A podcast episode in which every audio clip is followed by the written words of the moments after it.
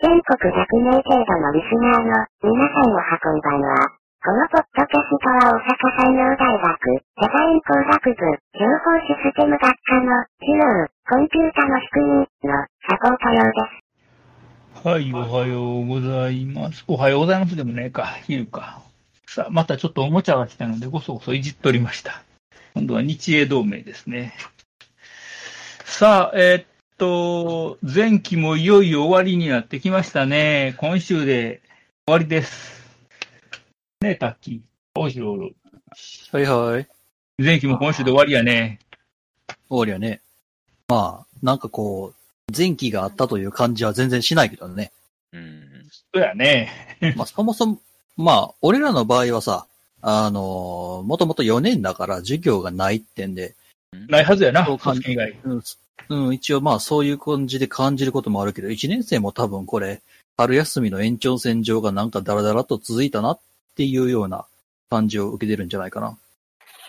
そうだね、なんか、今日のデジタルコンテンツ選手も明日のフィールドプラクティスも一応誰も来ない予定やからね、今んとこ。ええまあ、別に来なくても単位取れるんだったらっていうね。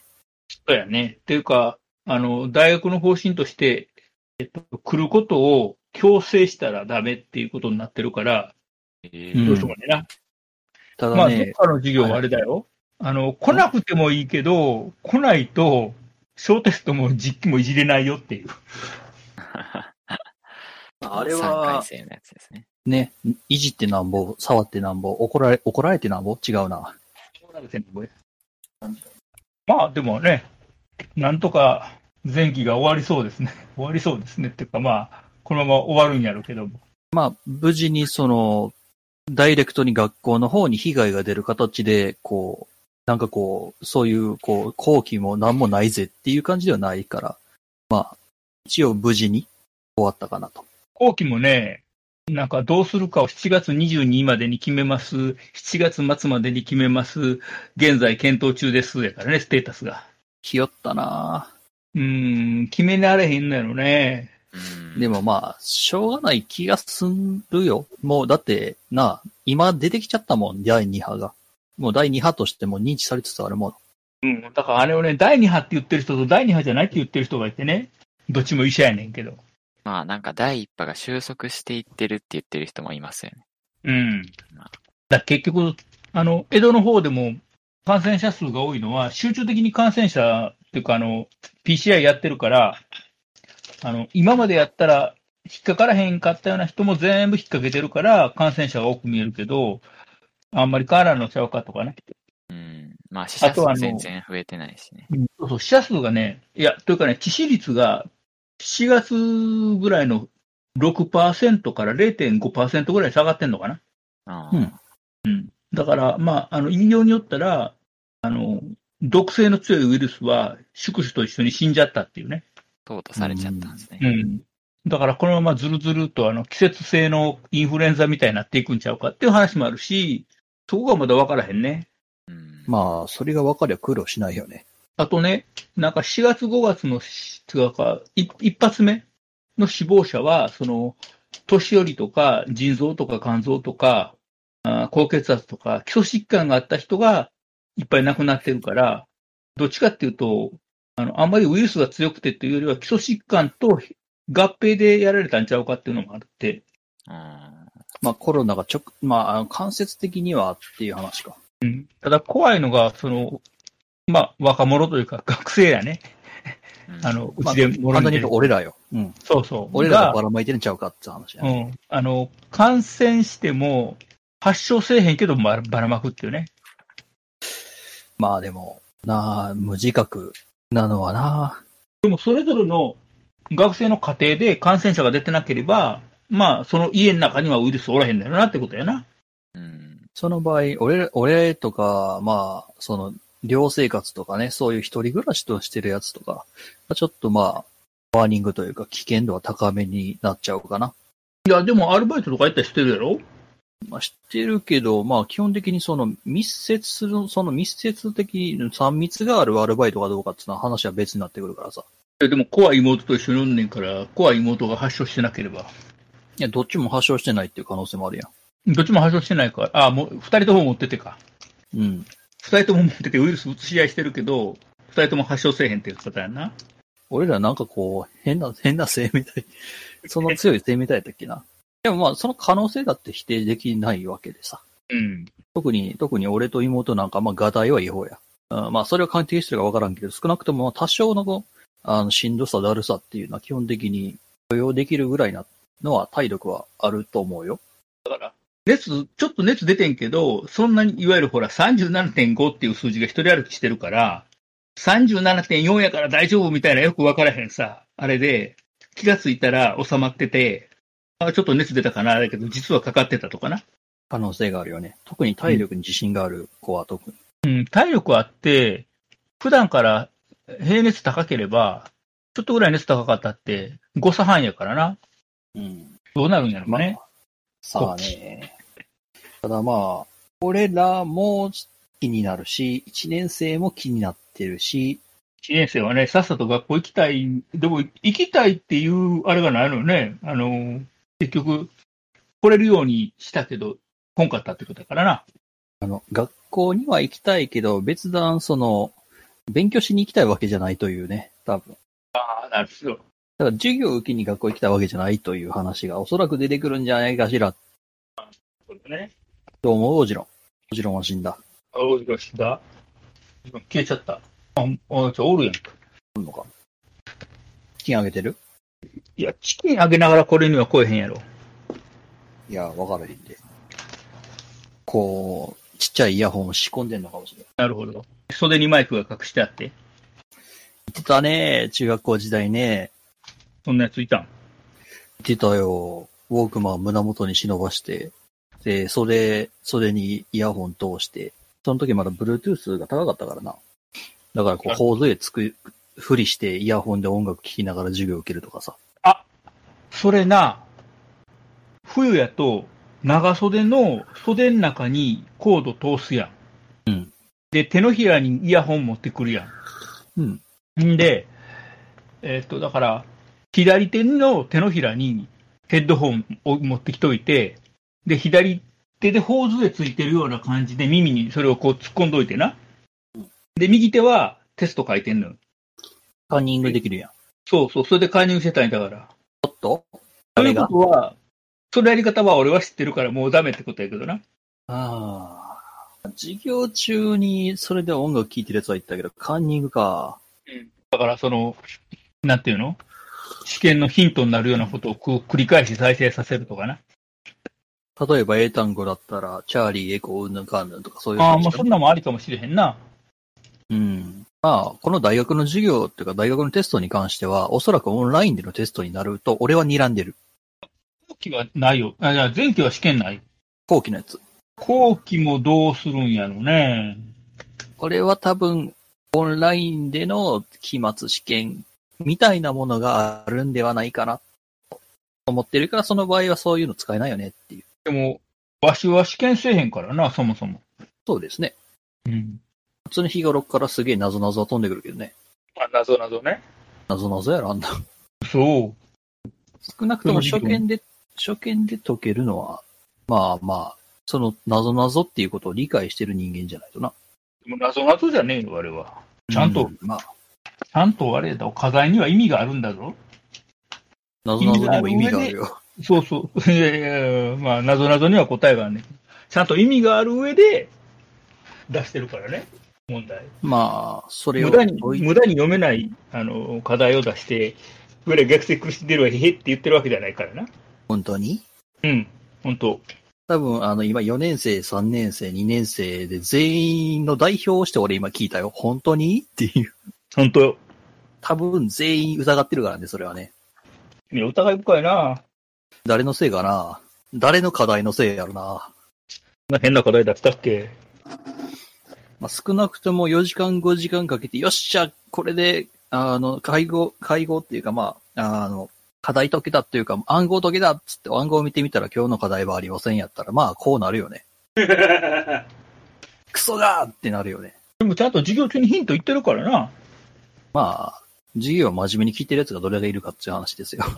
それは困ったな。そのモネジオと言いたいところだが、まあ、真面目に聞いてるやつもいてるんでな、うん。なんとも言えんところですわ。うん、えっ、と、さてさて。まあまあ、えー、まあ今日はうん授業なかったんでね。うん。授業なかったけど、課題は出しましたけどね。あ、そうで、え、課題あった俺見てメール見てないのメールはさっきまでちょっと出かけてたんで見てないですね。どんな課題というか、どんなメールか見てみましょうか。 あの、なんか変な記事ああ、ビデオを見てか。うん。大学中の学びね。ああ。今、インスタに変な写真流したよ。俺インスタやってないの知ってるでしあ、 しやってないのか。ょやってない。残念。まあ見ようと思っても見れるけど、うん。いや、日英同盟を結成したのよ。そのうち一人飛んでくるのかなんツイッターで一人は飛んでくるのはまだなんだ。インスタグラムまた、A4W、日英同盟。ああ、そういうことか。いやー、あーアナログのつまみっていいよねっていう話にしとくあなるほど。つまり、よいいわ、これ。むっちゃコントロールしやすい。うん、まあ、それはそうだろうよ。それはそうだろうよ。あ、ほら、前回さ、120段階あるっていう話をしたやんか、ボリュームが。えっ、と、ウォークマンのソニーのボリューム調整ですね。うん。最風新船的なやつの。120段階ねんけど、120段階のボリュームを、プラスボタンとマイナスボタンで、好みの位置に調整するのは無理。カチャチャチャチャチャチャチャチャチャチャチャチャっていう。お前シャーペンの芯でも出してんのかっていうぐらいにポチポチしなきゃいけないよね。そうやねん逆にな。まあ普通バーがついてるはずだけどな。ね、それはバー見ながらやねんけど、あの、これ、物理の、物理可変抵抗っていうかさ、ほんまにアナログの物理ボリュームやから、指先の感覚でこれぐらいっていう、9時の方向までとか10時の方向とか、今日はもう12時まで上げて騒ぐぞとかできるわけやんか。って指の感覚で。まあ、そうだね。うん。でそれができへんのはね、やっぱり。ああと、あのーまあ、えっと、iPhone もそうやけど、Bluetooth でつないでる再生用のデバイスが電源切れるというか、その Bluetooth の接続が切れるとか、あの、有線のヘッドホンを物理的に抜くとさ、再生が止まるやん。そうですね。うん。で、これも、あの、DAC の電源切ったら、ウォークマンの再生止まったわ。ええまあ、ちゃんと見てんねやと思う。電源の供給とかを見てんのかいやえっとね、この子はね、電源をオンにしてから USB をつなぐと、本体のバッテリーで動く。ほうほうほうで USB デバイスをつないでから電源入れると、向こうから電気もらう。うーん。だから、ウォークマンのアンプとして使うときは、さっき電源入れてからつながんと、ウォークマンのバッテリー食ってまうねん。うーん。やっぱりパワーが違うね。ウォークマンね、フル、フルボリュームにしてもね、あーって感じだったけど、これは4分の1ぐらいで、もうこれ以上上げたら俺ダメっていうぐらい音音出る。だから、かなりパワーアップのストックでかいわ。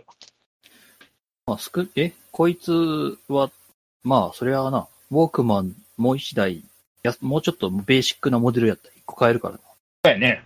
うんでも安い。よ。あ IFI で2万円で落ちてきてるからね。普通こんなだダックって5万スタートやろ。ポターンに関してはな、あ、ちなみに、えーっと、今聞いてる1年生の皆さん、A4W っていうところのインスタグラムです。はい。これ見てよかった別にかまへんよ。だって公開してる情報やもん。そりゃそうだな。うん一応だから、あの個人、個人がどうのこうのってうるさいやつが時折出るんでね。でもな確、認、はいはい。インスタとか、ツイッターとか、あの、鍵あかりしてるやつおるやん。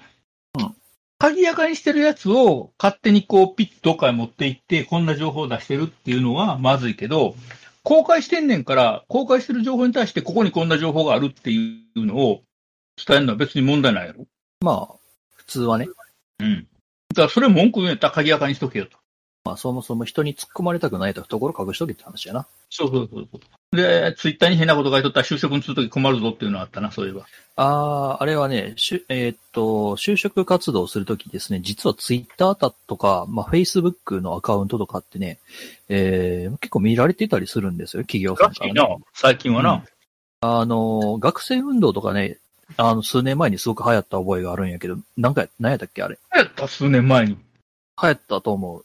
いや、俺、数俺年の前に俺の頭の中で学生運動って言ったら、違う。そう、そういう、こう、火炎瓶投げたりとかじゃない。ああれが学生運動ってイメージあるから、あ、ちゃうのあれじゃないの。あの、笹のおっさんが出てきて、鉄球ぶつけろとかって言ってたのが学生運動やと思ってたけど、違ったか。違う、東大とか、シールズとか。あ、そうそう、それそれ。あああの、シ違ールズってチーム6があるやつやな。う方。それアメリカの方。あ、そうじゃない。あ、シールズってあったな。うん、数年前に、こう、うんあったんやけど、うん。えーっとね、まあ、あの活動に参加していますっていうツイートをした人は、軒並み跳ねられるということがあった。あ、じゃあったな。うん。まあ、えー、まあ、それが直接的かどうかっていうところまでは、詳しく多分あの記者、えーっと、まあ僕が見た記事では、えー、書いてなかった、まあ書きなかったんやろな、あれはな。まあまあ、そういう、こう、やばい活動をしているやつは、えーっとですね、まあ、あの、監視されることがあったりはします。うん。だから最近は、こう、就活用のアカウントと、まあ本当に自分のアカウントっていうものを、裏垢ねまたうん、まあ、裏垢っつうか、まあ、どうなんやろな、こう、見人に見せるためのアカウントと自分のアカウントっていうものを持つっていう人が増えてるらしいね。そうやね。その公開してて就職先とかでもバレても大丈夫な公開アカウントと、友達の仲間内でしか作ら、使わへん鍵アカとね。うん。だからそれでもバレるっていうのはあるらしいね。まあ、やりようはいくらでもあるからな。うん。なんまあね、あの、要するに、どっかにそのデータが残ってる以上、どうにかなるよね。えー、まあ、ショルダーハッキングもいろいろ、ショルダーハッキングもいろんなね、やり方があるんで。この間、あれやな、あの、でもソーシャルクラッキングやったな、ツイッタああ、やられたね、あれーにね。やられたやつね。ツイッターで結構有名な人たちがこう、アカウント乗っ取られたりしたやつね。うん。久しぶりにでか、でっかいの出たね、あれね。いやー、あれはバレてる、バレてるっていうか、表に出てきたのが、たまたまでかい人たちだったんだではないかとは一瞬思ってるけれども。うん。というより、小谷、シールズよく覚えてたな。俺全然忘れてた。学生運動って言ったらあれしかないから。ああ、うん。とか、日本赤軍とかって来えへんねんな。今の子は出てこないあんなまり。ああいうこう、そう、今の、ってか最近のか。えーまあ数年前の学生運動っていうのは、こう、暴力とか、ぼ暴力って言ったかなえーっと、こう、憲法そうだね、そこら辺に関して、こう、学業も優先しながらっていう、まあ、簡単に言うとすんげえふんわりした運動をしていたかな。小谷、ああいうのって興味あったの全く、いや、バカバカしいというか。 ああ、なるほど、なるほど。実は小谷は実はこう、秘めたる意志があったりしちゃうするんだろうかと一瞬ちょっと今勘ぐってしまったんだいけやど、、ないです。うん。まあ少なくとも、まあ、えっ、とね、すごい、すごいいい文化あって、えっ、と、シールズのその、作った人ね、うん。あの、学生やったと思うんやけど、その人が言うには、シールズのその学生運動っていうのは、就職活動に役に立つぞって言ってやってたらしいわ。うん。まあ、言い分としては、あの、そういう、こう、自分から、こう、社会を変えようとか、世界を変えようという、えー行動っていうものをするっていうのは、社会に出た時に、こう、挑戦心とかそういうので評価されるよ。だから、この活動に参加するっていうことは、あの、会社に入る時とか、社会に出る時にた、まあ、入社する時にも役に立つぜっていう感じで売り売ってたらしいが、まあ、実際はその逆で、あの、まあ、そんなやばいことをやろうとしてる。言ってしまったら、もう反逆者、言ってしまったらもう会社から見たら反逆者予備軍だよね。そして、えー、まあ、見られることもあるから、そういうのに、まあ、まんまと騙されてしまって、ははまってしまった人は、まあ、残念でした、ということがありました。うんどりはしゃべってるあ、なんて一瞬マイクの調子悪くなったのかなと思っていやいや、こっちの話大丈夫ですよ。ちなみに僕のこの音量大丈夫そういえば。もう問題最後になって聞くけど。 今ほどなって。いや、大丈夫で、今は。うんノープロブレムってやつやね。 No problem. はい。うんあーまあまあ、そういう学生運動っていうのは、まあまあ、えっ、とね、学生運動自体が悪いわけではなくて、あの、まあうん少なくとも今、うん、あの、今のうちに学生としてこういう運動にか、こうまあそういう、こう、なんだろうな、お上に弓を引くようなか感じではなくて、こう、いろんなことまた古い表現を使いますね。え、使うでしょう使わないの盾つくとか言わへんの盾つく、まあ弓を引く、うん。挑戦、挑戦する違うな。胸を借りる弓を引くってさ、それ明治維 新のぐらいまでやろう、弓引くなんて。あの、まあ戦闘行為としてやで。まあ今はレーザーを向けるやからな。ああ、流行ってるね、それね。レーザー向けたり、あの、紐のついた風船上げて、離着陸邪魔するとか。あれはリチャルクリック邪魔してたんか。うん。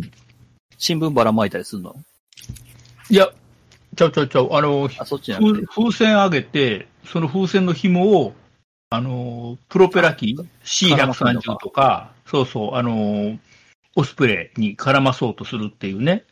えー、それは知らなかったな。うん。それでもし落ちたらどうすんねんっていう。そうだよね。うん。まあ多分それはそんなの乗ってた人のせいだろうって言い始めるんだろうけれど。うん、まあ、ねえ、そこら辺はなんともならんな。うん。まあまあそういう活動、活動自体が悪いわけじゃないんで、とりあえず、あのね、活動自体は悪いわけじゃないって、活動自体はいいんですよ。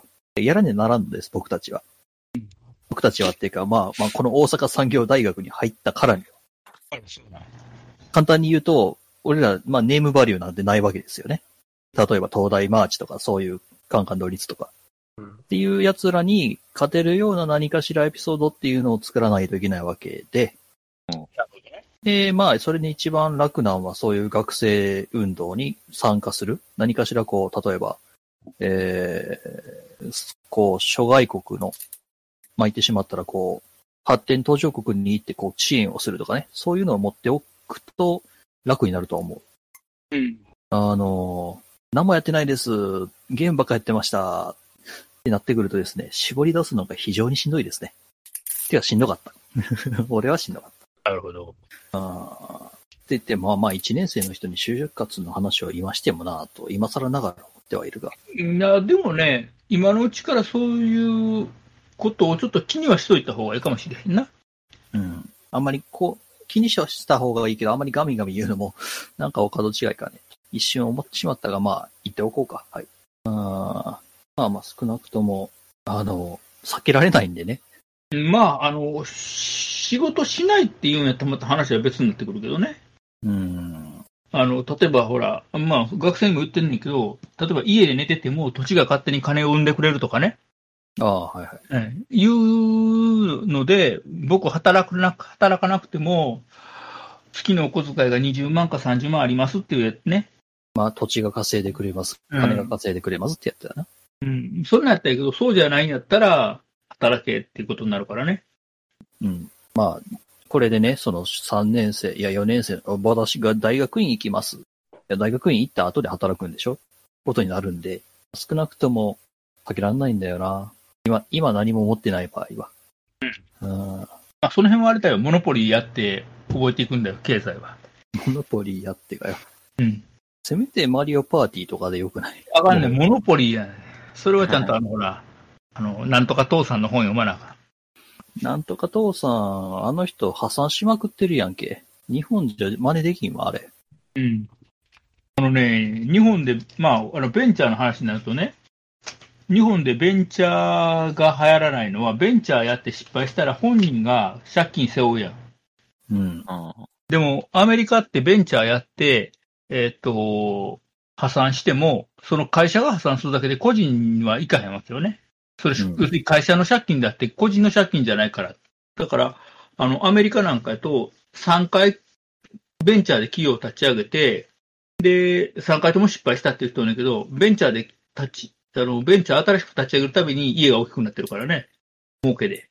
ああ、そうだ借金でもそれで、うん、破産借金ドーンって破産してもその借金を家売って返すとかっていう必要はないから、もそうなんだよね。こう、海外の人が書いた、そう海外のなんかハウツー本的なベストセラーを日本に持ってきて通用するかって、また全然話が別よね。だから金持ち父さんもね、1作目はやねんけど、2作目、3作目ぐらいになってくると、あの、アメリカの税制とか、アメリカのそういうベンチャーキャピタルの制度とかが入ってくるから、日本ではできへんのよね。うんだからあの本はね、1作目は読んどくべきやわ。一発目のやつ。へえ。概念として。ただ、2作目、3作目のところは、アメリカの税制やったらできるけど、日本の税税制では、あのやり方はできない。じゃあ真似したかったらアメリカ行けよ行こうかっそつうう話。そうそうそうそう。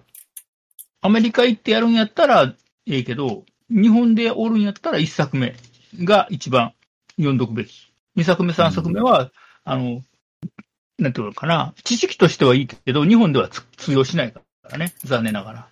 まあ、雑学程度ぐらいかな。ううん。まあ、お金の話は、まあ、俺らな、やっとかな、っていうか、まあ、そろそろ勉強しとかなあかん話でやってな。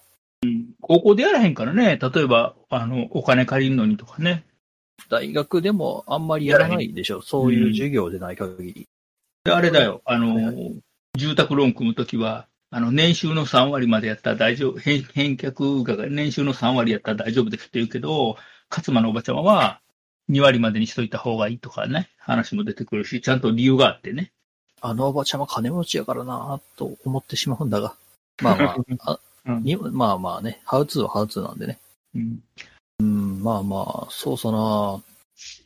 授業がなかったから正直何を喋るかと今かなり頭をこねているんだが。ここはね、情報のね、入手力の話をしとこうかなと思ってね。まあ、先週は FIFO とか LIFO の話をしたけど、あの、入手力のバランスって重要だよねっていうね。アンテナというか、そういう感じの感度の話かな。それも含めてね。で、例えばこれ入出力のバランスっていろんなものがあって、例えば、あの、摂取するエネルギーと消費するエネルギーのバランスが崩れると痩せていくか太っていくかってことになるわけじゃん。だから情報も入手するのは必要だけど、入手したらしたなりに、やっぱり出力もせなあかんわけよね。アウトプットってやつね。うん。要するに情報便秘になるから。ギリか。うん下痢はね、難しいよ。だってないものを絞り出すわけやから、情報の場合。であうん。あのーそういう出す、出すっていうか、そのね、えっ、と、学んだものを出すっていう、その出し方もき考えておかんと、まあ例えばブログとか、ポッドキャストとか、まあ、いろいろやり方、あまあ、ツイッターとかね、いろいろやり方はあるやろうけど、やっぱりなんかね、えっ、と、入手力。で、これ、気をつけないといかんのが、その、公立中なんねんな。あの、公立中っていうのは、公立の中学校の話じゃなくて、公立の中毒。うん要するに、プロダクティビティオタクっていうのがあって、いかに効率よく情報を入手するか、いかに情報をこう発信するかっていう、その、そこばっかりが、あの、重きになって、あの、情報をうまいこと収集する仕組みができんねんな。うんで。うまいこと発信する仕組みができんねんな。うんでも、じゃあそれで何の情報持ってくんの何の情報出すのってとこはなくて、とにかく仕掛けだけがもう完璧にできましたみたいな、なって、完璧な仕掛けはあるけど、何も入ってこないし何も出さないっていう、ほんまにその、効率中っていうのがあって、プロダクティビティオタクってあるから、そこは気をつけんといかんな。まあプロダクティビティオタク。まあ、簡単に言うとライフハックオタクみたいな感じにもなっていそうる。そうそうそうそう、ライフワークオタクだって、これもやってます、これもやってますっていうな。バレットジャーナルで書いてます、タスクシュートしてます。 GTD やってますそうそうタスクタスクシュートやってます、GTD やってますって、それを両立してるよなとかってたまにあるけどな。無理よね。うん。む俺は無理やった。ね、あの、まあ、今からいろいろ仕掛けは考えたいと思うんだけど、まあ、学生の皆さんと、例えば、情報がね、情報とかいろんなものがね、目の前をこう通過していくような仕掛け、なんでもいいねんけど、目の前を通過していくような仕掛け、ちょっと抽象的な言い方やけど、なんかそういうのをね、あの作っといたらいいと思う。うん。だから、ね、情報を探すんじゃない探しに行くんじゃなくて、例えばなんか今こう気になってることっていうのはあるとするやん。方法。気になってることがあったとして、その時に、こう、いっぱい情報が流れてる時に、あこれさっき話題出た話やな、みたいなのが、こうふと目に留まるわけよね。うんで、それをパクッとこう捕まえに行くっていうね。うん。実はね、最近、あの、ちょっと食当たりされた先生がおってね。ひそか、ひ、ひそカレーか。え、え、ちゃうちゃうちゃうちゃうちゃう、あの、まあ、生焼けやったっていうね、肉が。よくある話や。うん。で、それで朝その話をしてたのよ、本人と。本人実はと食か。当たりをしたというね。うん。なんか38度超えて熱が出て、やばいと思ったけど、あどうも食当たりやったって言って、調べたら食当たりで、まあ、OK やったと。まあ、要するに、高熱が出たけど、ウイルスじゃなかった。まあ、ウイまあウイルスはウイルスやねんけど、食中毒やから。まあ、要するに、あの、コロナじゃなかったっていうので、いう話をしてたよ。で、その日にたまたま目についたのが、厚生労働省が出した、お肉はよく焼いて食べましょうっていうやつやって。あの豚のやつはそういうことやったよな。そう。それはね、探してたんじゃなくて、たまたまピッと目についたよ。あ、こんなとこ出てるやんと思って、で、それを印刷して、学科事務室に貼っといたの。でもあのポスターあれだよ。豚とね、牛と羊と鶏やね。うん。だから、あの、鹿とかイノシシはないのよ。ジビエないのか。うん、鹿、イノシシ、キリンは乗ってなかったね、映画。キリンは日本ではみんな、キリンに行くわな。クジラは見るけどな。キリンはね、偶蹄目で、つまりひずめが割れていて、反数するから、ハラールやね。じゃあ食えるやん。うん。そうやね。ユダヤもイスラムも、キリンは食べれるらしいね。ただ問題はキリンの肉って流通してないらしそりゃそうだろうよ。い。うん。そもそも美味しいかどうかも不安だよ、あの、あの細っぽいの。わからんな。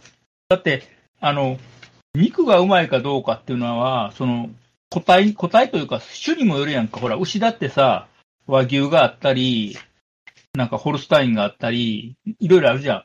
種類が。まあ、食わす食べ物にもよってそもうそう違そうう、食わす食べ物にもよるし、で霜降りがいいっていう人とか、霜降り親でもあ真っ赤な肉がいいという人もあるし、まあ、そういうのがあるから、キリンがうまいかどうかっていうのは一般的に難しい話だな。でそういう、なんていうの、こう、なんとかキリン、かんとかキリンによって味が違うっていうのは議論できるほど流通してないし、食べた人もいないやろからな。そこだけ聞くと、そのビールの話になってくる けど。あキリン。なんとかキリンっていう。あうん。ああそういえばあれまや、タクシーのうんちゃんの隠語でさ、タクシーのうんちゃんなんかタクシー無線でよく話言うのが、あの、S カンとかカンカンとかっていうねんな。ナスカンではなくて。うん。S カンっていうのはスピードの取り締まりしてるのが S カン。ああ。で、カンカンっていうのは、まあ最近あんまり見えへんねんけど、重量オーバーの取り締まり。まあこれ主にトラックやねんけど、ダンプのね。缶はどこから来たんだ、その場合。わからへん。エほんスでカンはわかるやろ。ほんあでキ、ロオーバーで K か。カンカンか。キログラムオーバー。いやー、でも、それはないか。ほんで S カンカンカンやろ。それから、事故があった時は、どこそこで落とし物がありましたっていうのにね。無線ではまあ、。いの命は脅されてるからな。可で、能ま性あとし、て。落としてるかどうかは別としてね。で、あと飯食ったりしたときに、ちょっとキリンの首絞めてくるわって言うねんて。ほでキリンの首絞めてくるわ、いや、あんた飲んでんの札幌ビールやろとかってなんねんけどな。うんまあ、最近はあんまりキリンの首絞めるっていう言い方せえへんらしいわ。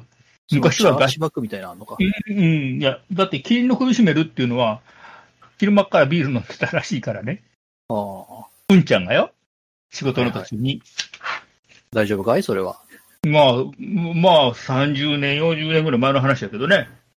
タクシーのうんちゃんから教えてもらった話。あの、アマチュア無線の付き合いでね。タクシーのうんちゃん何人かいたから。あの頃はね、ゆるゆるやったから、タクシー、自分のタクシーにアマチュア無線の機械積んで、客乗ってない時は喋りながら走ってたりしてたからね。今多分無理やと思うけど。普通にその、一般の人の通話よりも進んでたんやな。うん。えー、無そういう線とこ系か。無線もね、面白いんだけどね、まあ、入らなくなったね。インターネットがこんだけ出てきたらね。どうやろう無線の工事の方になってくると。ああ。いや、だからアマチュア無線よ。うんうんあ、そっちか。うん。だから、ああでもの、今うちの大学でテクノフリークっていうクラブがあるのよね。なんぞそれ。なんぞやろで、テクノフリークって、えっと、ロボットとか、えーまあ、小型ロボットで対戦やらすとか、えっと、ドローン、クワドコプター飛ばすとかっていうのを、まあ、主にやってはんねんね。うん。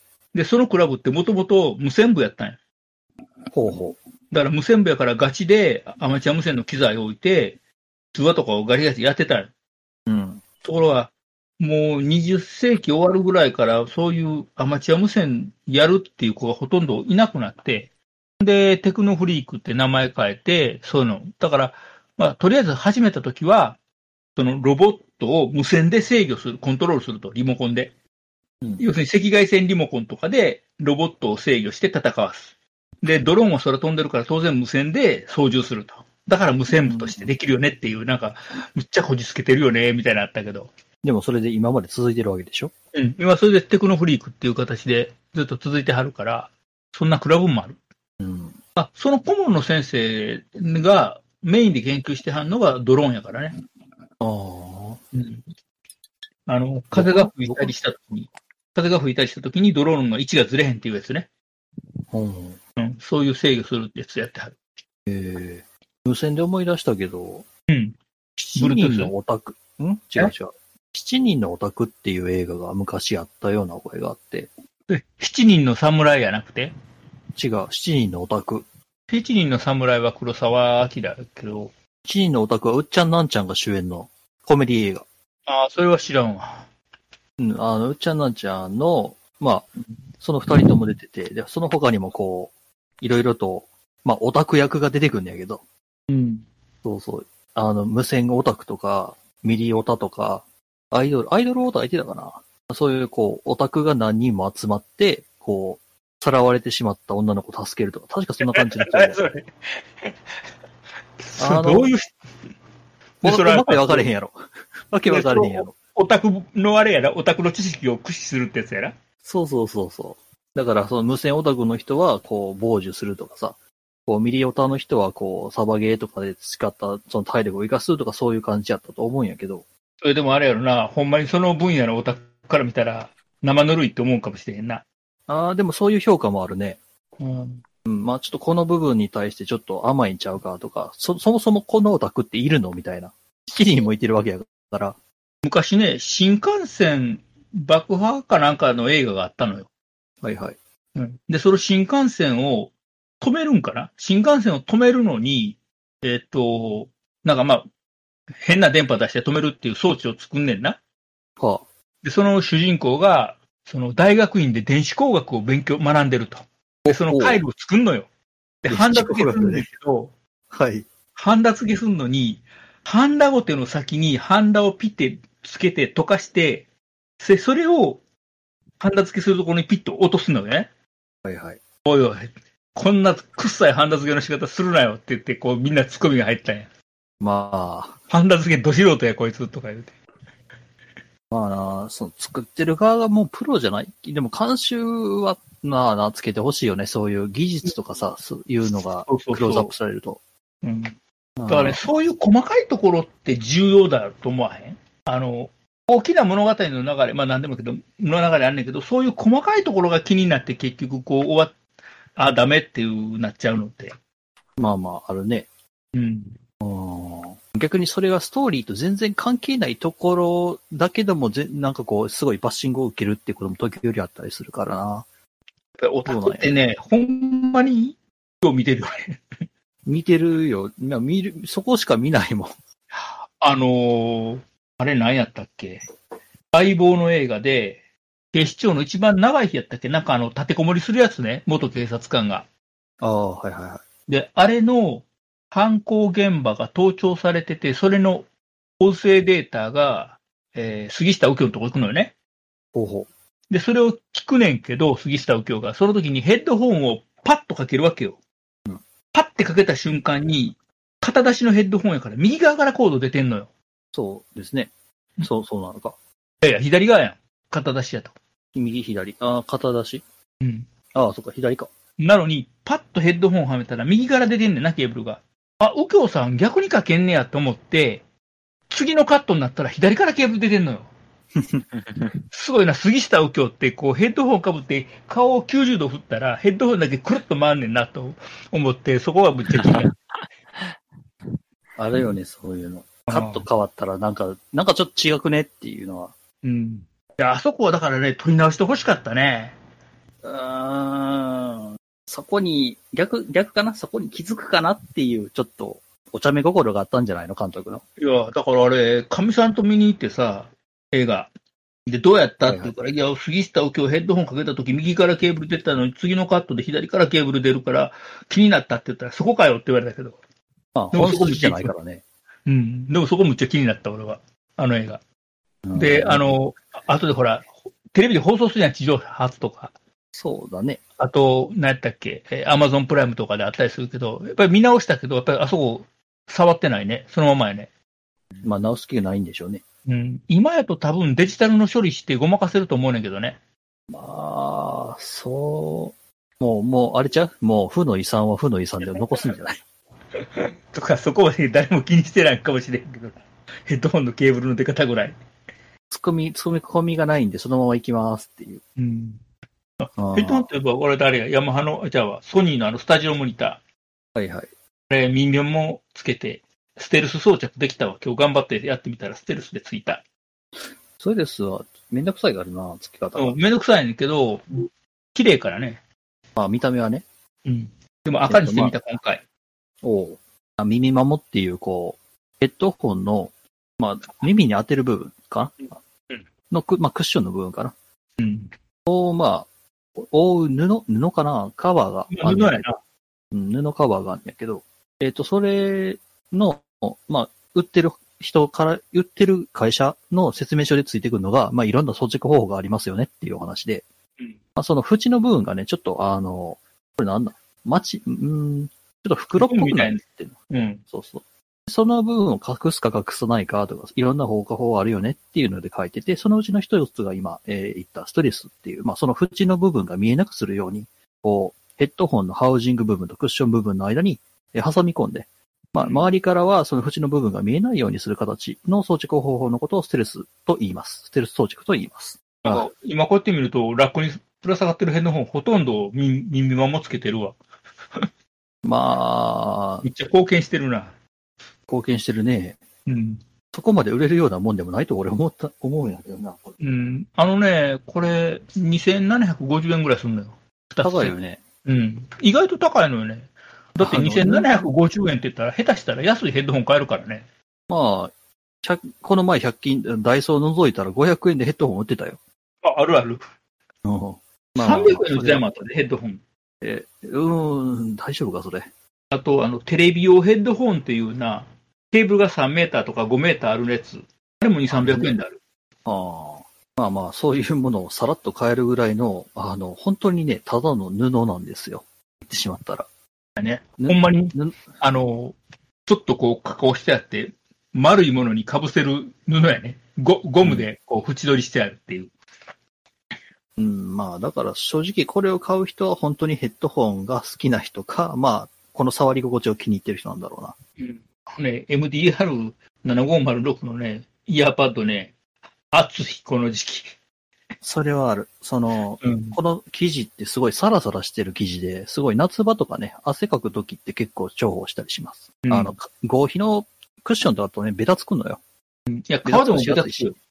うん、だからもう、さらっとしたこう、夏場汗かいてもまあ、ベタついたり、こう、不快感がないような生地にはなってる。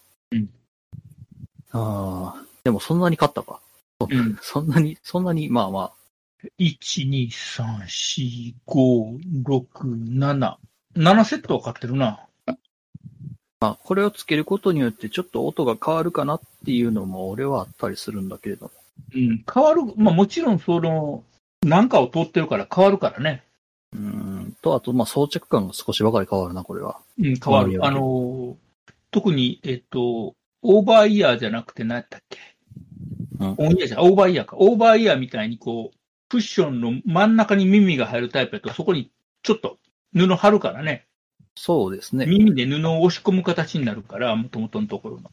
そう、ドーナツの、こう、側ってこう、覆うような形になってるから、その穴の部分にグッとこう、貼るからね。うん。うん。まあでも、まあわしはこれがいいなと思ってね。方法。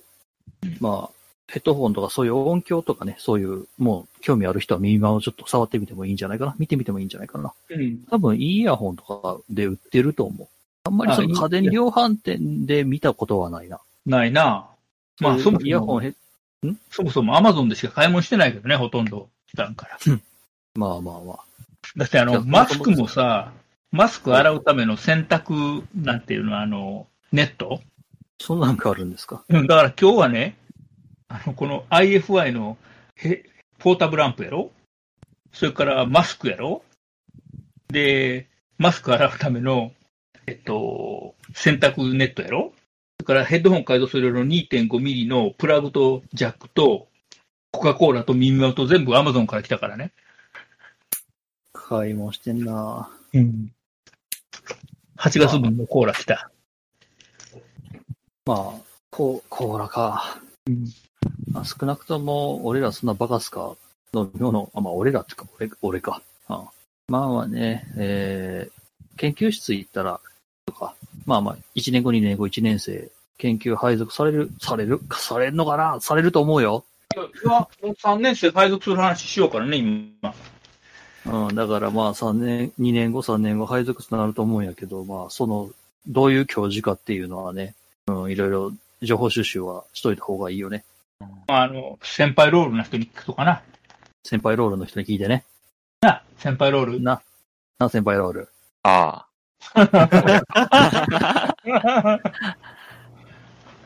がんえ黄色で先輩ロール、先輩ってついてんねやろ。そうそうそう。バレてましたわ。バレてますね。いやでも、今年の配属のあの、抽選っていうか、希望ってどうやって取るんですかああ、まあ、去年みたいに、来れたらやってもいいかなっていう、普通にね、あああ。の、来て問題なんやったら、ただ、えっ、と、ん難しかったら Google フォームとかで取ってはい。やるっていう形かな。もうじゃあ、あゴールフォーの、ムでいいんじゃないここ、自分より順位を高い人が埋まってそうやからやめて、みたいなことはできなくなるってことですかその、だから Google フォームで書いてもらったやつを全員が見れるようにする。リアルタイムで、みたいなことです。まあ、Google フォー、あ、Google フォームじゃないわ、Google シートか。うんなんかリアルタイムか、まあ5分ぐらいかではやるって言ってたな。あそういう、なんかこうね、配属する、まあ、生徒、学生その学学生か。うん。えー成績のいい学生から取られていくっていうのもあって、まあ、こいつと比べて俺はちょっと成績がいいかどうかみたいな感じのね、ちょっとした駆け引きがあったりはするんですよ。ただまあ、あの、下手なギャンブルより怖いからね、研究室配属って。うん。あの、下手しい、その、卒業できるかできないかとかもいろいろ関わってくるんで、慎重に決めようねっていうのはあったりする。一応言っとくとね、私が落とすんじゃないんだよ。学生が落ちていくんだよ。はい。まあまあまあ、その通り、その通りなんだけれども。ただまあ、その教授によって、まあ、その、助け舟を出すか出さないかとか、就職活動において有利か不利かっていうのは絶対にあるわけで、そこはちゃんと調べないと、まあ、いろいろと厄介なことになるぞ。厄介なことまあまあ、えー、例えば、えー他の研究室はなんかこう、ゼミやってる時に、その、会社説明会があるぞとかね、ああ。うちずっとプログラム書いてんねやけど、っていうことが時よりあったりする。あとはまあそういう履歴書の書き方とかを教授が率先して教えるようなところもあるし、うん。 まあそこら辺はね、2年後楽しみにしていてください。その2年後、その教授陣がどうなってるか俺知ったこっちゃないんでね。まあ、あの、少なくとも2年以内に引退する先生おらへんけどね。いやいや、この人生から引退される可能性もなくはないでしょ人間。今まで、1990年に情報システム工学科ができてからで言えば、3名の先生が在職中に亡くなられてる。ーああ、ご退場された。うん。だかまら、あの、そういう、なんていうのかな、あの、突然お亡くなりになるっていうのはあるから、それは俺もなんとも言うわな。うん俺も36年で2回車とぶつかってるからね。あ、5メートル飛んだんやっけそうそうそえで、生きてるからね。う。うん。それで生きてる場合と生きてない場合があるからね。そうそう。うん。そう、俺らもこの研究室配属された後でどうなるかもわかんないからね。せめてこの、俺らが卒業するまではっていう、望めようっていうことがあるかもしれない。あとね、なんか、長期で入院されたから、俺の方に回ってきたっていうのもあったね、昔。ーえ学生が。うん。まあ、そういうこともあるよね。うん。なんとも言えんよ、そこは。本当に。そうなっても大丈夫なように、まあ、研究内容とかっていうのはもう早めのうちに固めとかないといけないよねっていうのはあったりする。ただ、先生が長期に入院されるとか、亡くなったっていう場合は、それは学生に可視はないんだから、大学の方で何とかはする。うーん。うん、もちろん。だって、先生亡くなったからあなた卒業できませんってわけにいかへんやん。あだから、あ本人の、に宇佐美先生のあの事件があったわけか。先生が何かしら起こった場合、いや、それはまた別の学話生や。 別かなあれは別いやいやそのうかそう考えたかもしれんからなって俺一瞬思ったけど、まあいいや、それは。あ、でも、よその大学では、なんか試験勉強間に合わへんから、教授を医師でどついたとかっていうのあったけどな。 え、うんそれは、あの、スストーンでうん。ストーンでどそううすそるうそう。うん。い後ろから。や、知らんけど、医師、とにかく医師医師でどついて、まあ、怪我させて、傷害で捕まったけど、まあ、本人曰くは、先生が、そうやって、学校来れんようになったら試験が延期されるから、勉強時間が確保できるみたいな、よくわからへんこと を、あの、三段論法みたいなこと言ってるやつがいた。まあ、その、勉強して、した後、後のことを考えようか。 うん。またもな人生送れねえぞ、その場合。うん。前回一般やからね。まあそうですね。よっぽどのことがない限り。 うん。まあ、えー、みんなはそんなことしないようにね、しないと思うけど、いや、普通はせえへん。と願っ、願、願ってるけど。まあまあ、そんなネタあったね。うん。うーん、まあそうならないよう、まあ、早め早めの準備を。俺が言うのもなんだが。てか、俺、俺だからこそ言うが。だからね、経験者が語るっていうのはね、痛い目を見続けている私が言います。昔あったのがさ、んあの最近は変わってきたけど、昔ってその小学校、中学校とかの先生って、あのー要するに大学卒業してストレートでまあ先生になると、うんっていうのが多かったよね。だから、不良の気持ちは分からへんとかっていう話をしてたんや、よくね。ほうほでも今は大学出てストレートに先生になれる方が少なくて、要は採用が少ないから。うんで、要要はそのストレートで先生になれんで、非常勤とか言いながら、まあ、やっと専任になるとか、あるいは、その仕事やってて途中で教員になるとかっていうのが出てくるわけやんか。だからやっとそういうのが出てきだしたね。ある意味。う。ああ。私らの頃、あの、ガキが多かったから、先生いっぱい行ったからね。ああ、そういうことか。そういうのもあるのか。枠がいっぱいあったから。今はもうだんだん減ってくやろ、これからも。うん。無うだ党って派をやっていっぱいやってるうし。ん。その、何年後の小学校1年生は何人かってもう分かってるからね。突然増えへんからね。ええああ、そうですね。まあ、どっかから難民がいっぱい押し寄せてくるとかね。どっかから移民をいっぱい受け付けるとかっていうことがない限そりれは、は、それは可能性あるやと。まあ、働き方改革どうのこうのっつって、外国人に早くいろんなとこが引っ張ってくるぞってなってたか。なってたやな。今無理やもんな。まあ、あとはちょっとやばいことが起こると、北の方から日本海にこう、難民が押し寄せてくるかもしれへんっていう話はあるけどな。さあ、どこの北の方なんやろ。日本の、日本から見た日北本の方から見、て、北北の方、西、北西。九州から見たら北。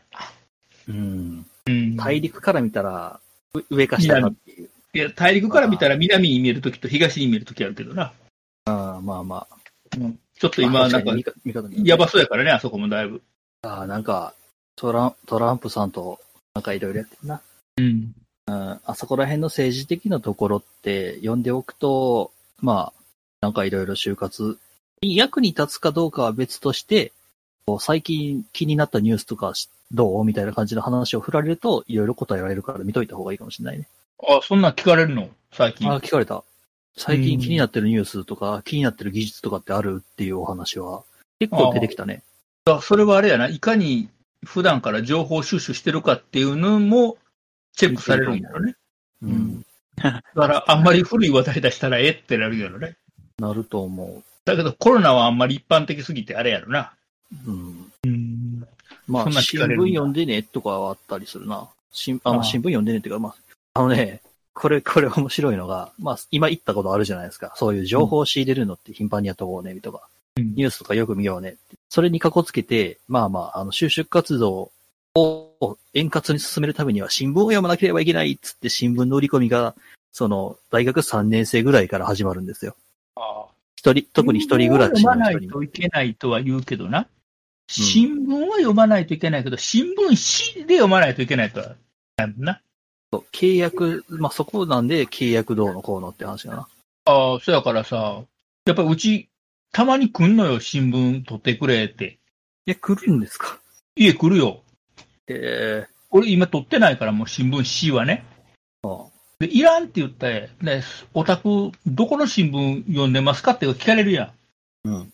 なら、あフィナンシャルタイムズとニューヨークタイムズと日経っていうね、ほうほう。読んでるから。とも、う んそこでいきなりフィナ読ンんでるシャルタイムズとかニューヨークタイムズって言った段階で、 なんかこのおっさんめんどくさそうって言って、なんかこう帰っていってくれるけどね。まあなあ、こう、うん外国のこととか知ってる人ってあんまり対応とか考えてないやろうな。いや、そもそもさ、フィナンシャルタイムズとかニューヨークタイムズどうやって読んでんねんって。少なくとも紙では読めへんからね。まあ、紙で読めなくないけど、めんどくさいからね。うん。基本ネットやからね。もうニュースなんて基本ネットやから。ああ、でもなんか最近、何やったっけテレビ朝日、ちゃうの逆やったっけな。何やったっけ新聞社、えーっとね、どこやったっけ新、とある新聞社 A 社が、A 社の、あの、まあ、販売員さんが、うん。私、えー B 社のものなんですけれども、あの、新聞買っていただけませんかいろいろつけるんで、つって、えー契約をしたんやけど、結局、それは B 社じゃなくて A 社の新聞で契約してたって事件があった。ような、うんそう、だから、あ の、別の新聞社の名前語って、あの、新聞を売り込むような手口が最近出てきているらしい。うん。詐欺よねっていうお話があったんやけど、うん、でも、ああいう新聞配達って、新聞配達じゃないわ、新聞の、こう、買うところってこう、まあ、人によるよ。人によるけども、なんかこう、あまりいい噂を聞かないことも多いよね。まあ、いろいろね、システムがもう、そもそも崩壊してきてるからね。いらない、いらんあうん、えーっと、えーっと、僕は何も言ってないぞ。うん。下手なこと言うとね、この、この中に新聞配達してる子もいるかもしれないし、親がこう、そっち系で働いてる子もいるかもしれないし、であれやんか、新聞配達してて、報道関係の仕事ですっていうねんな。まあ、報道はしてるな。あのー新聞は読むねんけど、新聞紙はいらんのよね、普段 は。そうよね、邪魔、うんえーっと、そ、そうだね。ただね、たまに新聞紙という紙が欲しい時があるのよ。あある。うん。それはある。いろいろ使えるから。で、アマゾンで5キロとかって売ってんのよね。新聞紙5キログラムとかいう。ゴミを売ってるん新聞社はは選べませんとかって書いてあるのよ。は要は、あの、押し紙で行った分がそのままどっかへ回ってきたやつをアマゾンで売ってんのよね。5キログラムいくらとかって。うん。要するにほら、新聞紙という、あの紙が欲しい場合があるから。あ、まあ、インクがついた、こう、古紙で、こう、水をよく吸ってとか、そういう話やろ、だから、えっと、なんかそういう系のペーパーがたまに入るのよね、ポストに。で、それをね、貯めとくね。あとね、たまに間違えてね、新聞入れていく新聞屋がおんのよ。あいちそんなん言ってるんですかで、これ聞くとね、間違えて入れる場合と、わざと契約してないとこに入れていく場合があんねんって。ええで、こう、電話すると、あ、すいません、間違って入ってましたか、どうぞそれ読んでください。よかったら取ってくださいとかっていうのをやるらしいね。売り込みかよ。うん。だから、間違えて入ってた場合は、黙ってほっとく。置いとくねん、それを新聞紙として。 またかよ。まあ2ヶ月に、3ヶ月に1回あるかないかやな。ハリウッドの役者の売り込みよりもアグレッシブやな。うん。あのあ人とらね、なんかね、うちマンションで言うと、まあ、順番で言ったら一番端ない。うん。なら、残るやん。配っていったら。あの、配達したら。そういうことか。うん。だから残ったやつ持って帰るのめんどくさいから、その、適当に入れていくのはあるらしい。えうん。で、それがたまたま当たると入ってんねん。えうんまあ、当たるとか。うん当たりなんか外れなんか分からへんけどね。まあでも、たまにこう新聞紙っているから、ある程度の枚数っていうか量はあの置いといて、それを超えた分は FIFO で抜いていくのよ。うあんむっちゃ情報やな、ここで FIFO とかって。 FFO。せ2500円で15キロ売ってるわ。うん、そう、あるやろアマゾン。あるある。ってことは、うん俺ら新聞紙をに、えーっと、15キロ集めたら2500円で売れるぞ。そういうことやな。うん。ただ、その代わり結構なんかこう、新聞紙としてこう、綺麗な感じやから、綺麗な新聞を集めないといけないな。多分ね、押し紙で余分にこう、配達のところ、あの、店に持ってこられたやつだから、その、新、印刷所から綺麗にパックされた状態でドンって届いたやつがそのまま流れてるんやと思うわ。うん、横流してんのか。うん。だから綺麗に、だから腰として出してるから。新、新中古未使用って書いてるから、多分そういうことなんだろ未使用。要するに、あの、パックされた状態のまま、し要するに印刷屋から、あの、販売店に届いた状態で、多分それ、横流しされてんね。腰としてう。う。ん。一体何本抜いてんねや。もう15キログラムって結構多いよね、新聞紙で。新聞ってまあ言ってしまったら、まあ紙とインク代、プラスまあその情報じゃないですか。あと広告か。うん。うん。で、一応この横流しされてるやつは、紙とインクの材ぐらいしか、まあ価値がないと考えると、ただの古紙を15キロで2500円。2000円ぐらいいや、もっとか。うん、だから、その新聞紙という紙が使いたいって人やっぱおるからね、詰め物にするとか、うん。いろいろまあ用途があるじゃん。まあ、まあまあまあ。あの、俺山登るときは、あの、まあ最近登ってないけど、山登るときは、あの、長官ワンセット持っていくね。ほあの、まあ何日も前の分やけどな。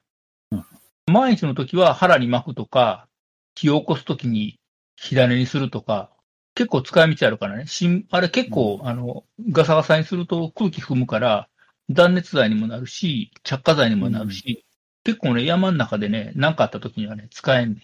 まあ、いざという時は食べればいいしね。それ食べるんはど、どっかのあれやろ、肉まんかなんか新聞しか段ボールやったってなったよね、どっかの国 で。どっかの国とは言わへんけど、どっかの国でね。そういうネタがありましたね。うん。ああ、まあまあまあ。うん、でもそうか。俺らが基本ゴミ、まあゴミ、ゴミ、 うん、えーっと、読み終わった後はすちょっと捨ててしまうものもうん、こんな感じで売ら売られてるのか。うん。まあこういう、こういうネタも、が流れてくるような、そえーシステムをね、組んだらちょっと役に立つんじゃないかなというお話でしたということにしとく。そうやね。まあそこら辺の話はな、いやでも RSS とかの話、フィードリーの話もしたしな。 RSS ね、いいよね。までもあ、最近 RSS がね、下火なのよね。そりゃそうだろうよ。うん。 SNS で十分っていう人が増えたんだもの。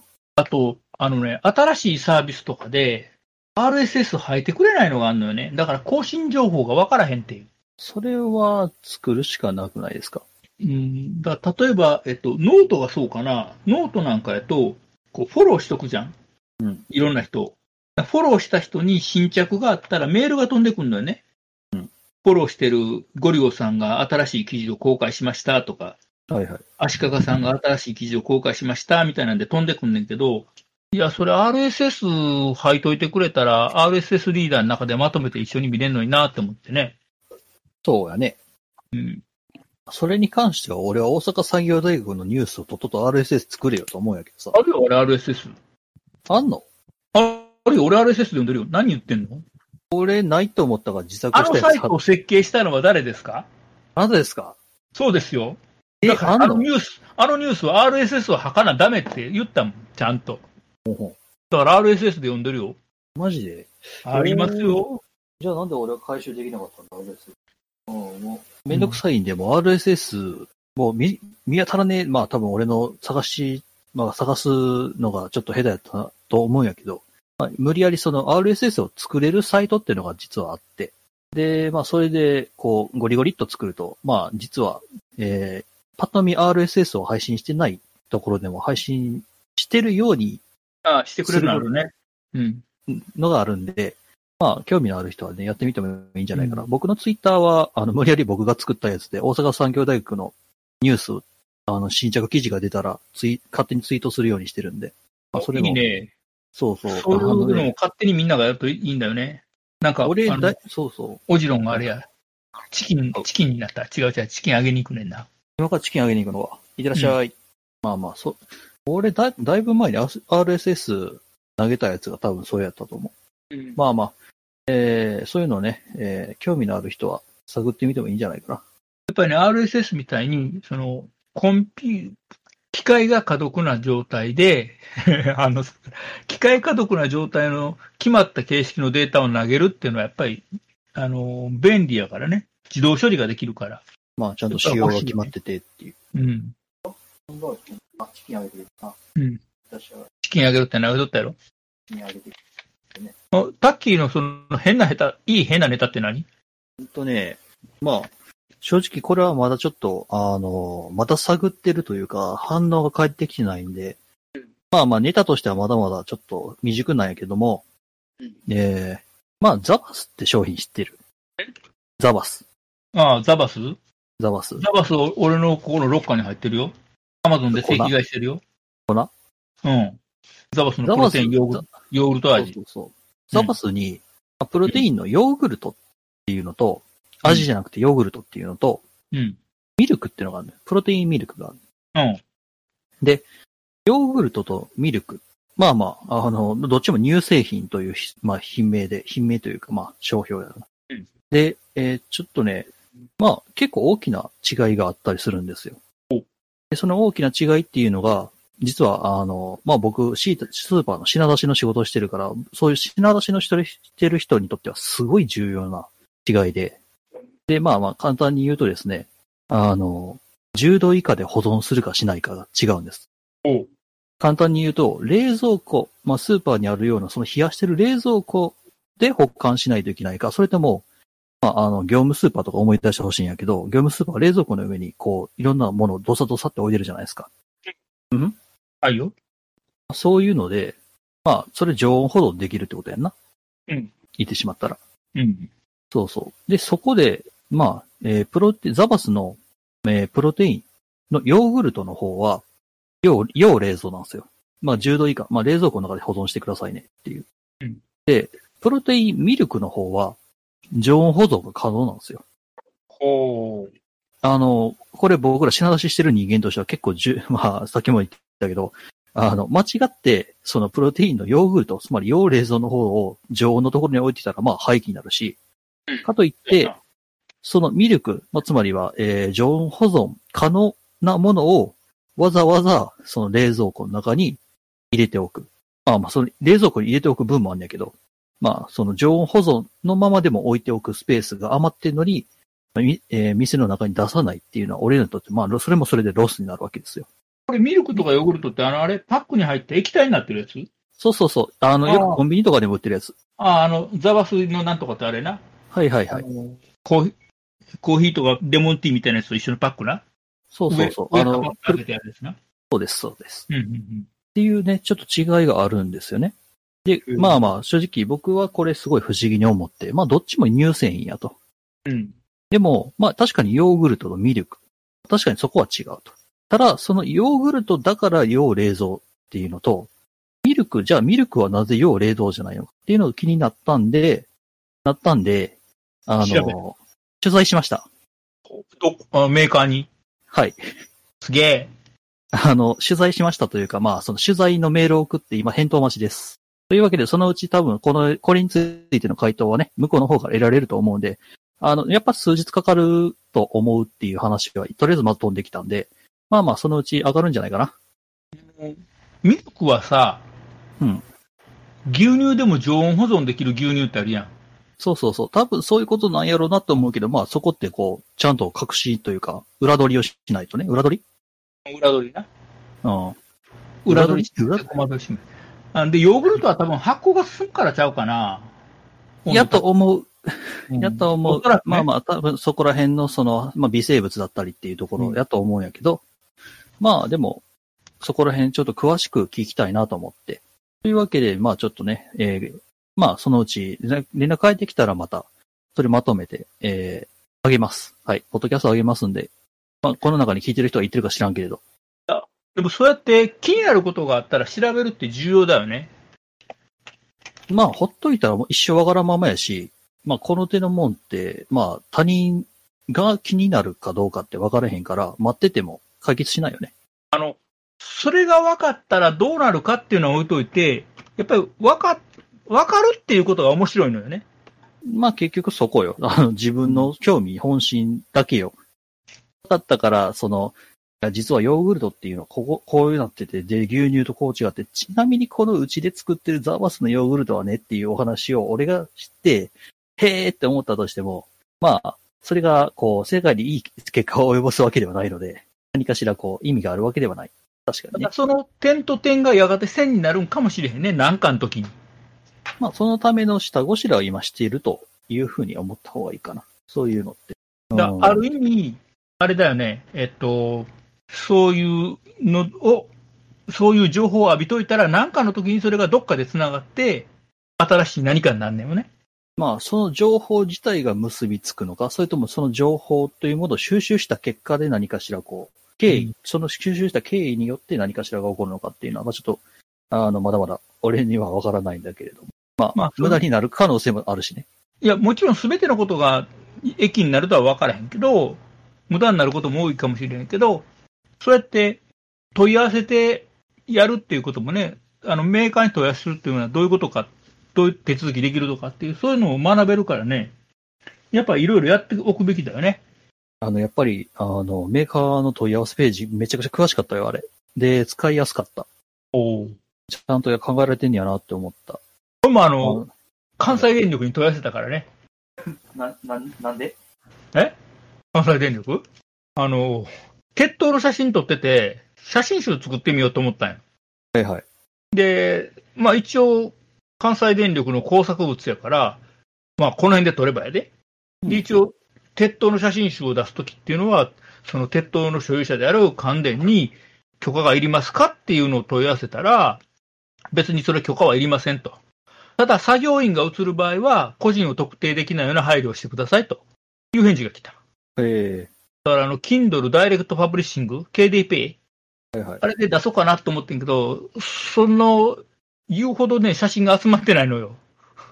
要するに、お鉄塔の写真を撮るためだけにあちこち行くっていうことしてないから、 そこまでのオタクじゃないから。だから、写真が集まったら KDP で、なんか鉄塔の写真集みたいなの出すかもしれへんけど、とりあえずけ、関連の、関あの、関内で撮れば、関連はこう言ってるから大丈夫ってなるね。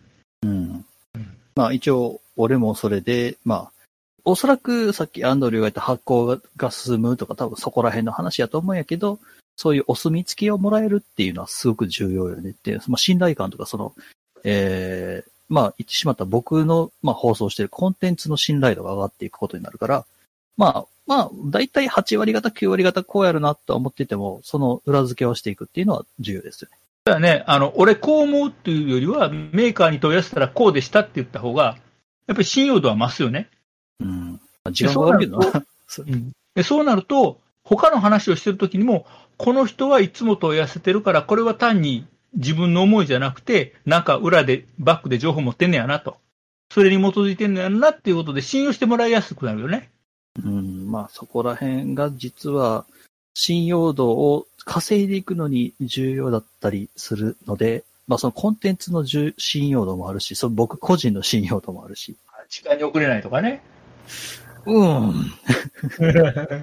うん。いや、俺ディスコードには遅れたことはあるわ。 あるわ。いやーまあそういう信頼、信用っていうのはね、えー一瞬でなくなるんでね、皆さん。気をつけようね。怖いね。えーあのーさっき、さっきというか、まあ、今朝ですね、うんあのーこれ言って大丈夫なんかな本人に、あまあ、許可、許可取ってから話にするか。うん。というわけで、まあ、すげえぼやかして言うと、あの、信者ができました。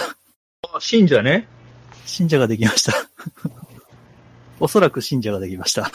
いやー、俺も何が言ってるのかよくわかってないけど、いや、俺宗教、俺何の教義も、何のご神体も、そもそもその教義の名前すら出してないのに信者ができましたね。妹じゃなくすごいね妹じゃなくて、て。 1年生で。あら、よかったね。いやえー、あの、怖い、怖いね、これね。 あの、い怖いのいざ、いいざ、いざ教祖さんって言われた瞬間にゾッとするよね。なあれやな、オジロはさ、先輩ロールやけど、タッキーは競争ロールがつくかもしれへんな、参加したら。だってさ、教祖様ってついてんねや で。ゾッ、ゾッってしたよね、俺今ね。ええやんか。いや、ありがたいよ。この、教祖ロールに乗ってきてくれるっていうのはすごくすごくありがたい。うん。うん、今後ともこうやって、えー増えていくと嬉しいんだが。 うん。いやー、まあまあ、まあ、確かに自分から言い出したことではあるんでね、あの、責任は取らないといけないんですけれども。いやー、まあまあ、えーそうやな。まあ、9月やな、多分。い9月になるのや、だって終わんねえもん。10月。10月終わんねえもいや、競争になったら就活終わるやん。競争になりますって。ん。それは多分、まあ、10月の終わりじゃなくて、俺の生活というか、人生の、 人生の終わりなような気がする。え、でも競争として、やるっていうのは。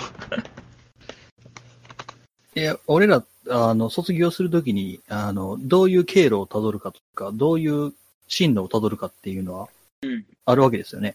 うん。えっ、と、まあ、情報残るわけですよね。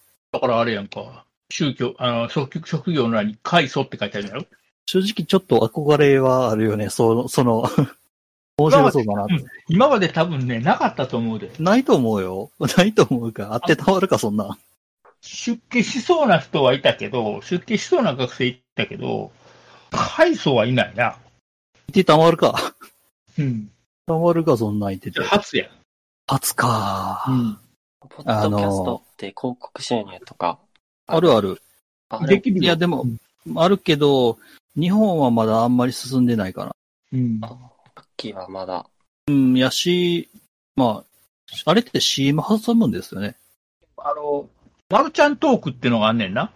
あマルちゃんっていう人がやってる、マルちゃんトーク、アンカーでやってんねんけど、うんえっ、と、アメリカ在住かな。あの、丸山なんとかさんっていう人が、今は、あの、結婚して、アメリカンなせいになってんねんけど、旦那がアメリカ人って。うん。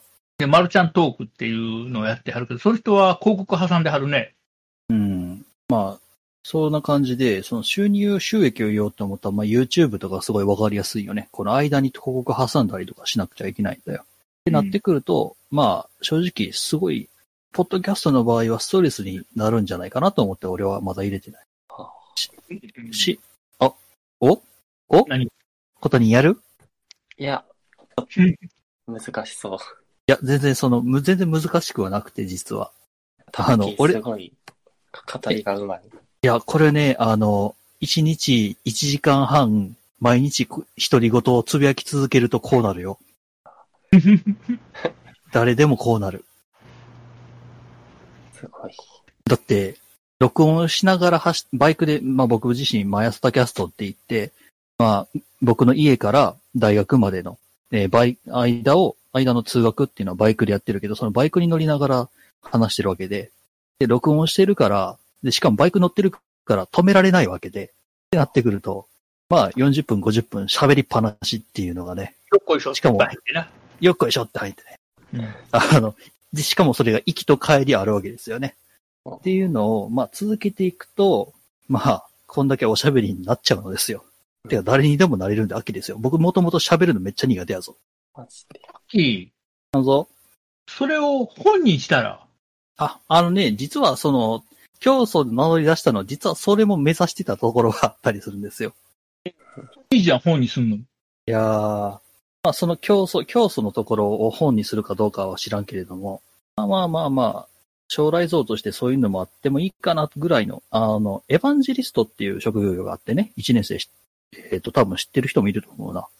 えっ、と、辻信弘さんって調べてみたら多分、一番、まあ僕が一番、えっ、と、まあ目指してる方向の人かな。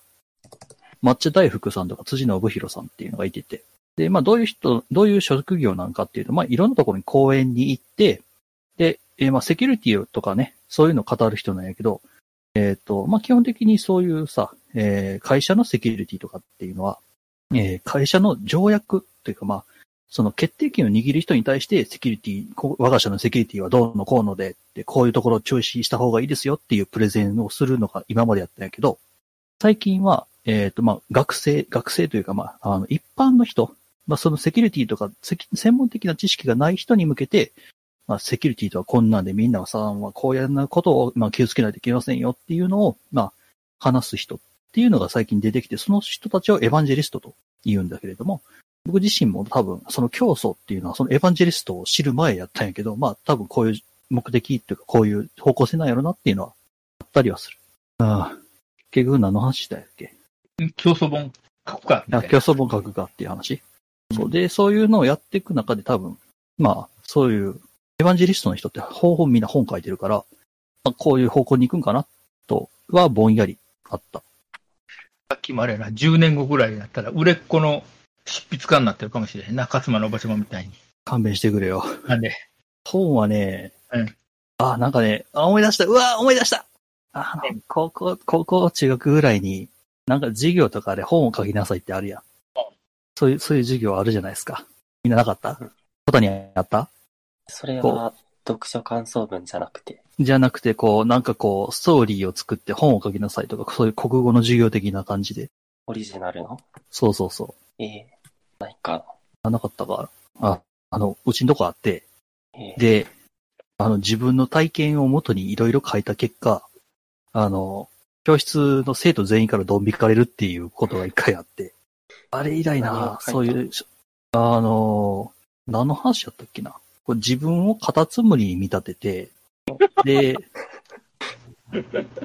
で、あの、踏まれたり、にねじられたり、カマキリの餌にされるとか、そういうタイプの、えカマキリっておたま、じゃくちゃうちゃうちゃうちゃうちゃう、カタツムリ食えんのいや、これは、まあ、フィクションやから、そこら辺はまあ適当にやってたんやけど、うん。そう、なんか、なんか子供に、こう、カブトムシと戦わされるとか、そういうのを、そう、固く、つむりのこ気持ちになって、こう書いたら、あの、全員から飛びかれたね。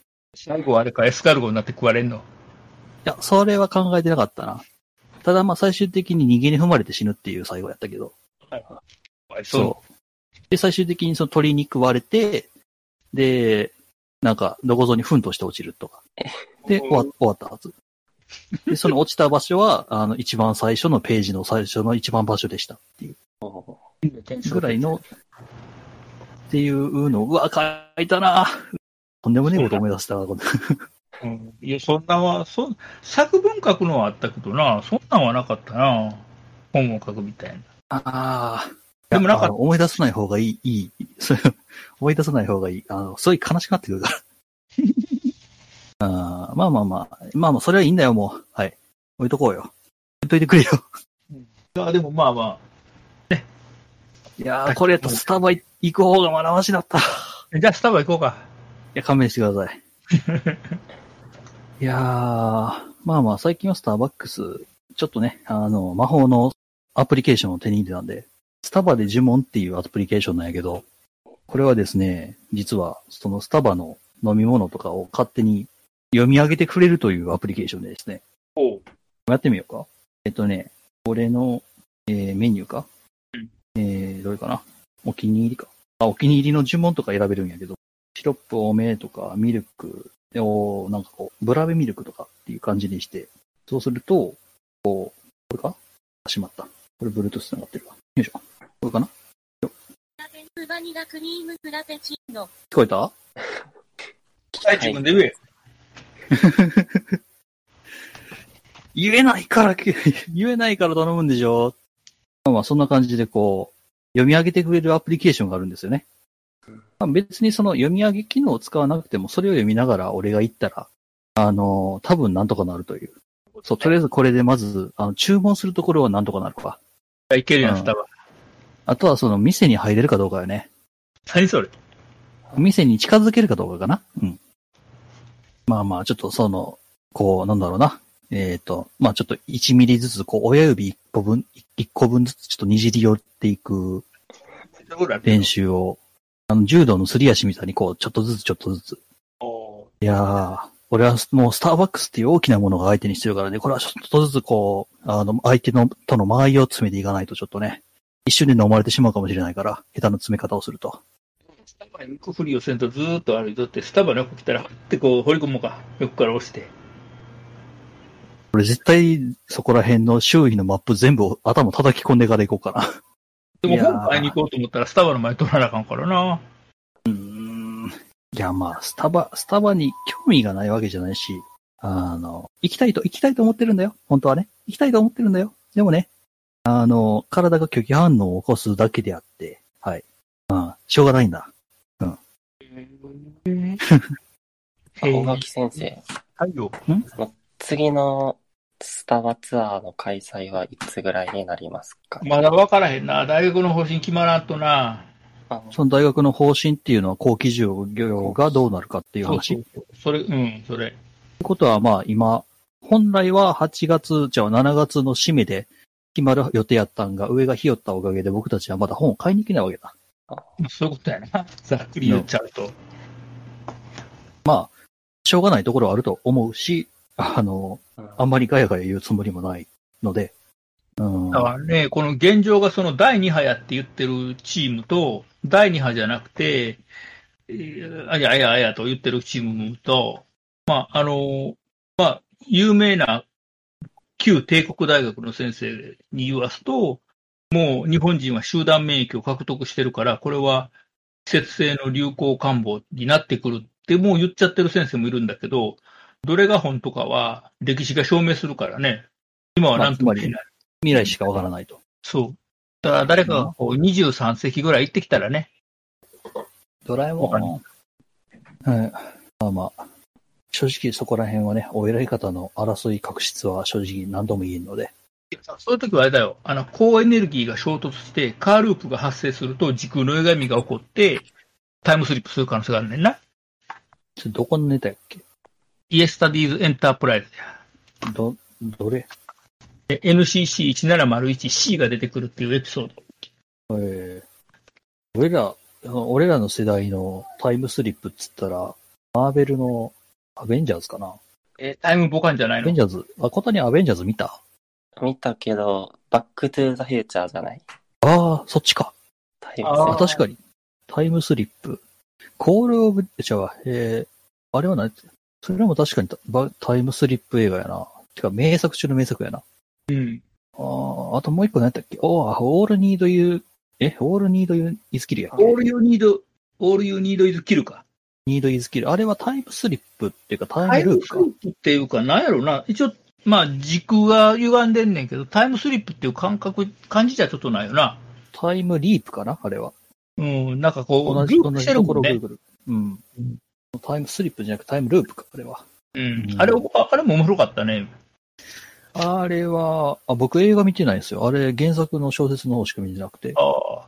あれは Amazon プライムで見た。うプん。何回も死にますよね。死ぬ死ぬ。そう、どうなんやろな。僕正直その映画版の方の結末を実は知らなくて。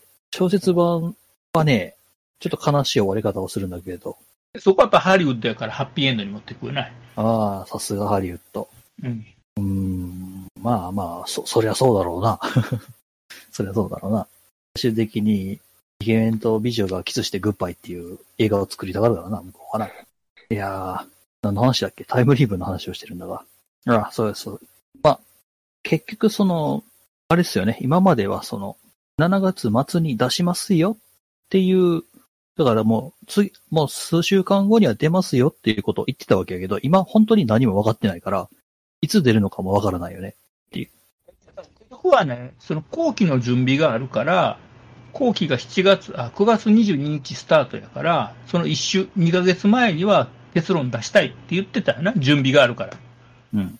で、その直前ぐらいから急にドーンって感染者数が増え出したから、あやばい、ちょっと様子を見ようって言って、7月末って言って1週間延ばしてんけど、その時にこう、地域によって出たり出なかったりの差が激しいとかね、いろいろ出てきたから、もうちょっと様子見なあかんなって。まあでも8月21日の1ヶ月前でもええかもしれへんけどね。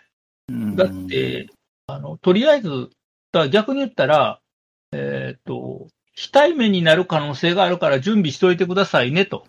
うん、非対面になった時でも大丈夫なように準備しておいてくださいねって一言言ってくれたらいいわけやんか。うん。だだっってて、その、はいはい。ただね、非対面の準備はしとくと。ただ、ややっぱり学校来れますから普通に授業してくださいって言われたら、その普通の授業は我々ずっとやってきたわけやんか。そうだね。だからそれはできるわけやんか、普通に。うんで、非対面の場合は、非対面にするんやったら、あらかじめこう、あの、ネタを仕込んどかなあかんから、仕込んどいて、非対面になってもできるんやから、で、まあ、まあ、ちょっとして非対面にならんかったら、その部分は無駄になるけど、まあ、そういう形で準備しといてねっていうので、ええと思うねんけどね。結論もっとギリギリでも。教授陣というか、教師陣はそれでもいいかもしれんけど、うん。学生側として、例えば、えー、岐阜とかに住んで、もう実家今帰ってて、今岐阜っすわ、長野っすわ、とか、岡山っすわ、とかなってきたら、ちょっとそれはそれでね、1ヶ月、1ヶ月前か、ギリギリ、また戻ってこれるかな、よ、よ準備できるかなっていう感じじゃないうんただ、下宿はもう契約しちゃってるやろから、うん。例えばこの状況で、もう非対面やから下宿解約しましたと、うんいうことはなかなかないと思うねんな。例えばもし後期が、えー対面になりますよってなって、もう一回下宿の契約とかって言ったら、またややこしいから、うん。おそらく下宿の契約は切ってないと思うのよね。うん。あ、そうか。うん。ってことはまあ、住んでないところに家賃働き続けてる家可庭能性もはああるるね。かもしれないし、まあ、余震箱を親戚の家にず実は居候する予定でとかなってきたらまあ、ちょっとそれは怪しいかもしれないけど、まあそれは少ないか。私の担当じゃないけど、何い黒電話、や、俺の普通の着信、スマホの着信。そんなことないな。一マスターなどじゃない。というかまあ大体わかるし、これで。はいはい。あほんで、あのー一人やけど、下宿にもずっと住んでるっていう学生もおるみたいね。その場合は本当にこう、実家にも帰れねえし、帰らねえしさ、かといって友達を作る動向もないから。いやー、きついのかきな。ついと思うよ。うん。俺みたいにこう壁一面にポストイットを貼りまくるぜっていう遊びをしてるんならともかく。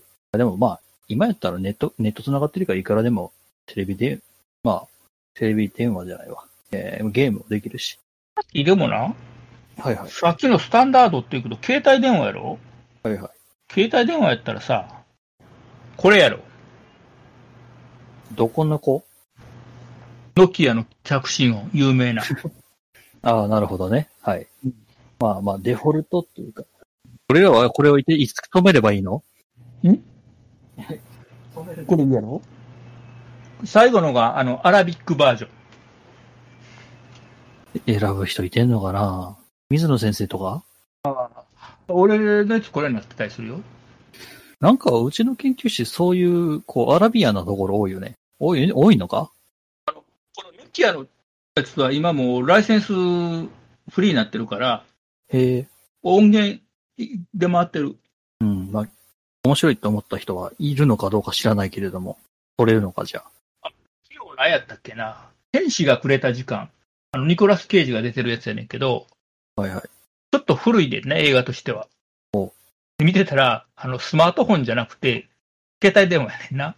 着信音、これやったわ。あの、普通 のノキアチューンやった。アラビックじゃないけど、おー、ノキアやと思って。またオタクっぽいところがそうそうそ気う。になりますね。そこをまあ、そういう細かいところに気になるっていうか、気になったところがただ単に細かいのか。どっちなんやどろっちなんやろな性格的な問題もあるかもしれやんし、その、知識量が多いからこそ、細かいところに気づいてしまえるからそこが目立つってこともあるのかな知れへんな。うん。まあ、ここら辺はね、 あの、例えばガールズパンツァーやったら、あの戦車のそこの部分はどうのこうのでっていうお話になっていくんやろうけど。うん。まあ、少なくとも。あ、そうそう。えーっと、結局これ、あれですか。えーダイジェスト版を作るっていうのは、進行するんでしょうか難しいな、ダイジェスト版な。あの、まあ、まず、 俺らこうやって2時間ほど毎週毎週喋ってるけど、うん本当に必要なのって多分ね、その2時間につき1分ぐらいなのよ。いやー、1分あるかな。どんなんや。 1分あるかなっていうぐらいやから、多分ね、あの、今までえー 2×15 やから、まあ少なくとも30時間分の、まあそれ、多分それ以上やと思うんやけど、 30時間ということは、10時間あったら聞けるってことやな。 3倍速すっとな、うん。俺ら、俺らのこのく、あの、きくっときたね、あの、滑舌で3倍速で聞けるとは俺は思わないし、俺の自分の声を3倍速で聞けるとはぜ俺は絶対思わないから、綺麗ね、2.1倍速で再生してるな、大体。ってなってくるとよ、まあ、1話あたり、その2、3分、まあ、多めに見積もって2、3分、えー重要なところがあるとしたら、30時間が、まあ、ぎゅっと、こう、縮まって、まあ、えー、1話につき、だから、えー2時間につき3分やから、まあ、まあ、1時間以内に収まるよな。まあ、少なくとも収まると思います。まあ、20分から30分からには収まると思う。そういうダイジェストを作ろうかっていうお話をね、今ちょっと教授とやってたんやけど、めんどくさいな。そうなんですよね。だってそれ、つまりさ、30時間俺ら聞かなあかんねうん、そん。で、ここいるかなって思ったところをカットしに行かなあかんわけで。う。全部切り出さなあかんからね。いそう、しんどい秒数が分かれば、あのスタートとストップの、えっと、このファイルのこの秒数からこの秒数までっていうのの一覧だけ作れば、あとはスクリプト回したらできるからね。うんそういうのは作ってんねん。えで、例えばその切り出すときに、何秒目から何秒目までってこう指定すると、その1秒手前ぐらいからと1秒後ぐらいからを切り出して、そのフェードイン、フェードアウトするようにっていうのまで自動で、そういうスクリプトは作ってあるから、それはいいねんけど、その、ここっていうのを指定するのはめんどくさいのよね。否定するのもめんどくさいし、そのここっていうのが、俺らの思う、まあ、簡単に言うと、競争ディレクションのここと、ハンド流ディレクションのここと、記念性ディレクションのここと、まあ、あとは、まあ、オジロン、石川ちゃん、あと、小谷、えーっと、出てこない。 えーまあ、そういうディレクションっていうのが全然違ってくるから、今回は多分1年生が聞きたいものをやるのが多分メインでいくんで、1年生ディレクションにしたいんやけども、じゃあ1年生どういうものを欲してるのかなってなってくると、でもそれも人によって変わってくるよね。うんあれかなその今聞いてる、何聞いてる今。今。一人、二人、たくさん、二人。まあ一人二人やると思うんやけど、まあ多分この子、君たちは多分、えーっと、最後まで多分付き合ってくれてる人たちのはずだ、いつも。おそらくね。えー、できればあの話もう一回聞きたいなっていうのがあればじ、ちょっと教えてもらえると嬉しいかな。まああればでいいよ。あれやな。あの、高卒カットとかって作らなあかんな。競争ディレクション競争図カットだからその、なんていうの、その宗教法人法とか、 そんなとこばっかり話してる。なんでこの事業やのに宗教法人の話ばっかりしてんねんみたいなね。それ多分ね、その2時間の中で重要な部分を1、2分ってやった場合、あの、その1、2分よりも多くなるよ。1年生向けの、あの、カットよりも、競争カットの方がでかくなるよ。いや、だからそれは教祖になりたい人向けの情報で。いてんのかないや、まあ、あの、一応、その一つの競技として、その、信者はみんな競争にするっていうのがあるから、一応、一応、競競技も作ってるんですよ、今。まあまあまあ。早まく教あ祖,、な、教祖キャスト聞きたいな。 9月まで待ってよ。あれな、あの、教祖キャストの RSS が存在すんねんけど、エピソードがないやん、今。ないです。だから、RSS をポケットキャストに登録できへんねん。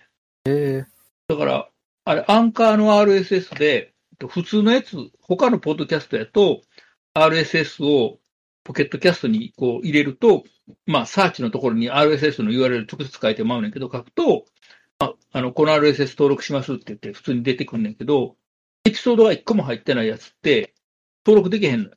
トレーラーでも一個入れとくか、じゃあ。うん。で、くのいちのやつも、あの、最初、エピソードなかった時は登録できなくて、エピソード1個は目、初めましてのエピソードができて、初めて登録できたからね。うん。あトレーラー入れて、トそういレーう必ラー。トレーラー、トレー要なんラー。やはいはい。あ今日から始める競争活動、こんな感じなんでもいいよ。まあまあいろいろあるうよ。ん考えるよ。考えとくよ。ワクワク。はいはい。えー、まあとりあえずこん、こんな感じで、多分9月ぐらいに上がるんじゃないかな。まあその頃には多分もうみんな、トレーラーはすぐできるやろ。できるできる。うん。まあ作るだけやったら30秒ぐらいやし。ただまあ、あのーそうさな。えー、まあ一応これを聞いてくださってる1年生向けに言うとですね、まあ一応今後、えー、まあ後期にもこれが続いているかどうかというと正直わかりません。うん、なんで一応多分ね、予定では、月曜一限に2回生の授業をやるので、情報ネットワークっていう。はいはい。それのまあサポート、ラジオ的なのをこのタイミングでまたやろうかなという気はしてんねんけど、うん。夏休みの間どうするかやね、とりあえず授業があった日にやるっていうのは、おあの、基本やけど、今回授業なかったけどね。いや、ああ、まあまあ、そうやね。だからまあ来週からしばらくお休みするか、なんかね、どうしようかなっていう。お休みした場合、後期が確か3年生配属やから、多分3年生新メンバーで、そう、全部メンバー入れ替えで、はい、始まってるかもしれないね。いや、でも3週目ぐらいからやからね、配属されるのは。でもまあじゃあ3週目ぐらいにこう、新しい子が、もう、俺の代わりにいてるかもしれないね。新しい教祖がいるかもしれない。変わりじゃなくて追加やろ。追加か、俺、あの、就活と、あ、まあ、就活は多分その頃には終わっていると願いたいんだが、うん。いせめて、あの、卒検の方に集中する可能性もあなくはないんで。や、これぐらいの時間をこう、使えるぐらい余裕がなかったらあかんやろ。いやー、わかんねえぞ。 まあまあまあ、それは、まあ未来の話ださ。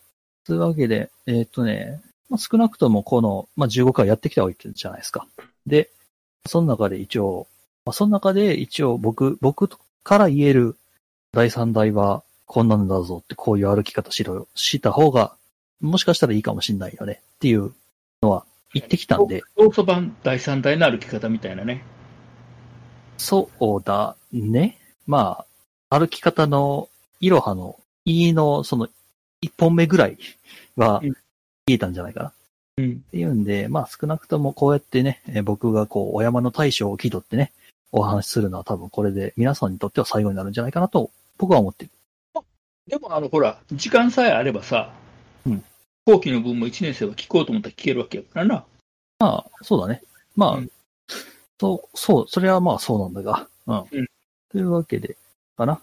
えー、まあ一応最後の挨拶をしようと思ってできなかったので、はい。いや、どうやったっけな。あ、そうそう。あとね、ちょっと今回やってみようと思うのが、えっと、今週の木曜の日没に出してもらうレポートで、一応まあ最後になるから、それで、金曜の朝にはもう成績が決まるわけやんか。そうだね。うん、これは3回生の分もね。うんで、まあ、3回生の場合は人数が少ないから、ちょっとサンプルとしてどうっていうのはあるけど、1年生の場合はやっぱり100人前後データがあるから、あの、今年の1年生の成績の分布と、去年、一昨年ってこう、過去何年にもわたってデータ残ってるから、例えば極端に言ったら、えっ、と、デザイン工学部ができた 12H、2012年からのこの授業の成績データ全部出してきて、で1年生の分だけね、うん。要はあの可燃度生は残ぶっ飛ばして、1年生の分だけ、あの、統計処理してみて、あのなんていうかな、今までの傾向と今年が極端に変わってるか変わってないかっていうのをちょっと出そうかなと思って。いや、まあ少なくとも変わってはいるだろうだろうよ。このコロナで。まあこいやの、だから、うん。あの、やり方としてはさ、えっと対面で授業をしてるか、非対面でディスコードで授業してるかっていうのは違いがあるやんまあそうんそうだよ。そ、そこは大きな違いだそこ。は違う。だけど、レポートの出し方は、出席確認のレポートと、レポート課題っていうのを出してもらってるやん。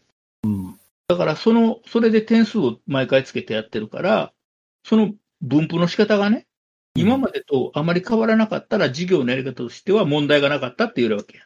なるほど。うん。で、あまりにも極端に違ってやばかったら、何も解析しなかったことにするっていう。 ははははそれ隠蔽工作っていうやつか。ああ、でもうんだまかあ、あらちょっと一回やってみようと思ってね。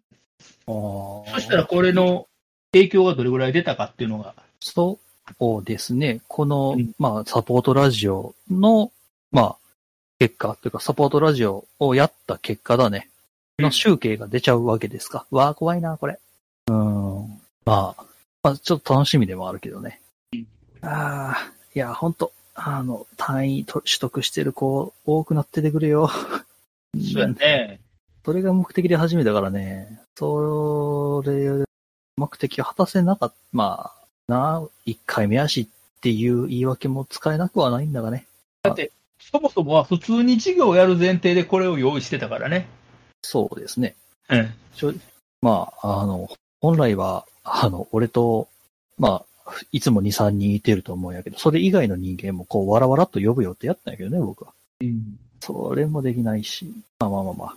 あーとりあえずは、それで結果を見てうん、で、まあ、もしも、その大きくこう、評価が上がってましたとかさ、なってくると、まあちょっとは、このサポートラジオっていうのが役に立ったんじゃないかなっていうのは言えるかな。どうだろうか。来週ぐらいにはデータ解析をやってみますわ。はいはい。いやー、怖いな、これな。うん。いや初めての試みっていうだけじゃなくて、あー、いやー、 あとは後期に向けてゼロレシまあまあね、その後期信者増えるからね、いかに。さあね、まあ、少なくともさ、一年生はすごい、こう、初めてこう来てさ、すごい、こう、ピュア、ピュアな心で僕のことを聞いてくれるわけだけれど、うん二年生になってくると、まあ、少なくともアンドリューがどういう人間かっていうのが分かってるわけで、まあ確かに。で、そいつと、まあ、いつもつるんでる人間がどういう人間っていうのを大体察しがつくわけでさ、だよね。さあ、どういう反応が来るかなっていうのはちょっとだけあり、ちょっと心配ではあったりするけど、楽しみやな。いやー、本 当にね。コタニン、コタニンも、あれかなあの、後期って出てくれるかな後期その、一元の授業を取ってたと思います。取ってると。あれそ、そうそう。その場合ってやっぱり参加、こっちでの、その喋る方の参加ではなくて多分、リスナー、ロム戦リスン戦どうしようかな。別にいいんじゃないかな。いいかなうん。じゃあ、じゃあ、いいコよタニンも、うんはいはい。バリバリ喋ってもらおう。いい。喋ってもらおう。なんやったら、ポッドキャスト一緒に撮ろう。ポッドキャスト、コラボ。コラボで。いや、最初はオージロン呼ぶ予定やったんやけど、オージロンが逃げ回るんでね。